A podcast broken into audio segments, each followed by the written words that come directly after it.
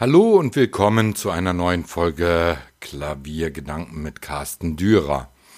Ja, es scheint nicht nur ein Trend zu sein, den man letzte Zeit beobachten kann, wenn es um die Programmatik von jüngeren und mittelalten Pianistinnen und Pianisten geht, sondern es scheint ein Ausdruck äh, zu sein, dass man etwas ändern will in der althergebrachten Programmatik von Klavieraufnahmen und Konzertabläufen. Nicht erst seit gestern suchen die Künstler immer wieder nach neuen Konzepten, um die eingefahrenen Hörgewohnheiten und entsprechend auch die Spielweisen von Programmen zu durchbrechen. Nun scheint sich dies mehr und mehr zu manifestieren. Und das ist zum Teil auch genial. Und dabei ist es fast gleichgültig, aus welchem Genre die Künstler bzw. Pianisten stammen ob aus dem Jazzbereich, aus dem Unterhaltungsbereich oder ursprünglich klassisch ausgebildete Pianisten sind. Schon seit langem suchen Künstler nach ihrem eigenen Ausdruck, nach dem Willen, die angestammten Konzepte, die seit Generationen die Konzertprogramme bestimmen, neu zu denken. Und eigentlich sind auch die Veranstalter, zumindest erklären sie alle das gleiche einmütig, interessiert an solch neuen Konzepten, denn sie wollen ja auch eine neue Zuhörerschaft ansprechen.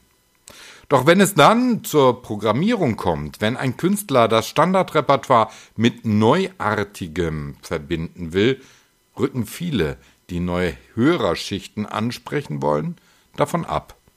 Dazu gleich mehr. Um eins direkt klar zu machen. Keiner der angesprochenen Künstler will mit der Tradition der großen Werke, der großen Komponisten brechen oder sie etwa negieren, wie dies die Komponisten nach dem Zweiten Weltkrieg in Deutschland taten, die nach einer Stunde Null für ihren Ausdruck suchten und damit ein für das Publikum recht unzugängliches Repertoire schufen, das wohl niemals für die Ansprache der Emotionen sorgte. Ganz im Gegenteil sind die Konzepte nun eine Vereinnahmung von Tradition und dem Durchwirken dieser mit Neuem. Wenn vor vielen, vielen Jahren bereits ein Pianist wie Yuri Kane noch äh, äh, seine eigenen Klangreisen mit Werken von Mahler oder anderen Komponisten der sogenannten Klassik mit seinem Jazz zu verbinden verstand, war das etwas Besonderes. Nun aber kommen die Künstler und suchen nach Konzepten, in denen sie sogar improvisieren können, in denen sie Renaissancemeister mit Barockmeistern und Komponisten der Spätromantik bis zur Minimal, Minimal Music verbinden. Oder sie nehmen sich die Freiheit heraus und gestalten in neuer Zusammenstellung aus den Werken eines Meisters eine neue Ordnung um die Ohren wieder für die Besonderheiten einzelner so bekannter Werke zu öffnen. Man muss natürlich kreativ sein, und die Generation, die nun an Pianisten heranwächst und die, die bereits Erfahrung gesammelt haben, ist es. Sie ist kreativ. Sie wollen ihre ureigenen Ideen in Programme gießen, um sich mit geschriebenen Werken oder solchen, die sie auch schon einmal selbst verfassen, als Künstler verwirklichen. Da wird immer noch hier und da die Nase gerümpft, wenn ein Klavierkonzert von einem Zeitgenossen oder soeben verstorbenen Komponisten auf dem Programm steht, da man doch gerne die Werke für Klavier und Orchester von Beethoven, Brahms, Mozart, Liszt oder Chopin hören möchte. Doch schon bei Haydn ist eigentlich Schluss. Denn die großen Romantiker sind es, die die Orchester immer schon im Repertoire haben und die Dirigenten kaum mehr Zeit opfern wollen, um neues Repertoire mit dem Orchester einzustudieren. Es sei denn, es geht um ihre eigenen Ideen an Orchesterwerken, aber bitte doch nicht solche, die ein Pianist an sie heranträgt. Natürlich ist es hier wie bei allem. Ausnahmen bestätigen da die Regel. Wenn also ein Künstler ein Programm anbietet, bei dem er neben originalen Werken von Bach auch noch eigene Improvisationen anbietet, da er es kann, dann ist doch eine Programmierung im üblichen Kontext eines großen Saales dafür selten Platz.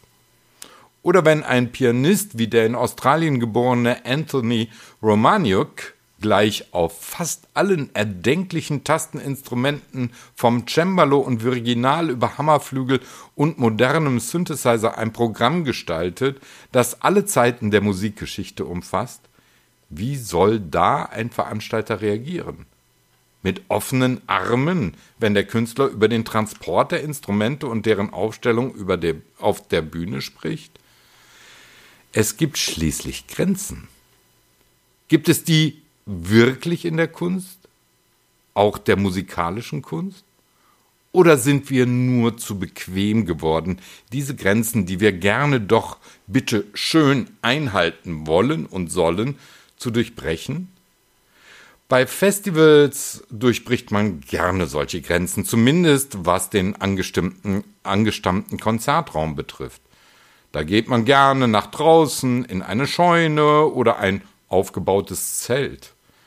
Aber in einer Konzertsaison neue Ideen zuzulassen, das scheint fast allen, die verantwortlich für den Musikbetrieb sind, zu widerstreben. Natürlich kann ein Künstler auch geschickt vorgehen, so machen es viele schon länger. Er baut Werke, die aus seiner Seele sprechen, die aber eigentlich keiner kennt, einfach in ein Programm ein, das ansonsten eher den Gepflogenheiten entspricht. Allein schon dieses Wort Gepflogenheit. Was ist das denn? Was bedeutet es? Das Lexikon sagt kurz, eine zur Gewohnheit gewordene, oft bewusst gepflegte und kultivierte Handlung. Oh mein Gott. Also, man baut dann ein Werk in einem vom sogenannten Repertoire-Kanon durchwebtes Programm. Ein Fingerzeig ist dies, aber kein Ausdruck von reinster Individualität, wenn der Künstler eigentlich etwas anderes spielen will. Natürlich sollte man geschickt vorgehen, bevor man ein Programm blindlings anbietet und sich wundert, wenn ein Veranstalter nichts davon wissen will. Man muss erklären, man muss überzeugen, man muss zeigen, dass man für das Thema, das Programm, die Werke brennt. Ich denke, dann lassen sich auch die konservativsten Veranstalter langsam überzeugen. Natürlich ist nach der Corona-Zeit die Zeit der Angst ausgebrochen. Das Publikum kommt nicht mehr wie zuvor selbstverständlich in die Seele und man muss natürlich als Veranstalter auch irgendwann wirtschaftlich denken. Aber vielleicht sind die neuen Konzepte, diese neuen Ideen des genreübergreifenden Repertoires, der Idee unter einem erklärbaren und nicht zwanghaft erstellten Motto genau der Zeitpunkt, um die Struktur des Publikums zu verändern. Es braucht alles seine Zeit, das weiß ich. Aber man muss doch gefälligst auch einmal etwas wagen, wenn es um die Wirtschaftlichkeit geht. Ansonsten geht man unter. Das weiß eigentlich auch jeder Unternehmer.